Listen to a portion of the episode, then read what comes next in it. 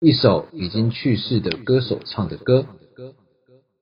时间回到一九八六年，大海是朋友们总是看到雨生因思念过世的妹妹而暗自神伤，专门为她创作的歌曲。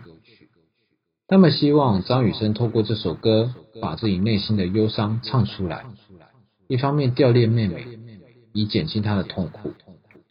但没想到，张雨生正要为他的音乐才华大红大紫之时，也因为意外被带走。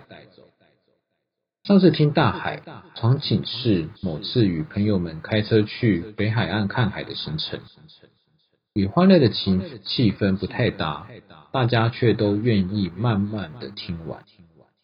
与朋友开心的站在北海岸上的礁石上，对于脑中的歌剧。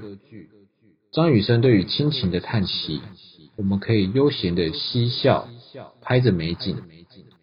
不得不感谢，我们都有个顺遂自然的人生，可以享受自然与友情亲情的甘甜愉悦。张雨生虽然只有短短九年的歌唱生涯，张雨生这个名字却留下许多传唱许久的作品。也在我这趟公路旅行上的海岸边，让我在心中产生了一股巨大的轰鸣，久久回荡不已。我也想问，动人歌声的你，现在在哪里？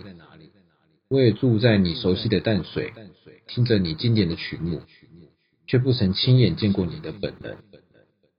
这一切的一切。都让我想象能回到一九九七年十月二十日那一天，到你开车回家的前一刻，阻止你，阻止你。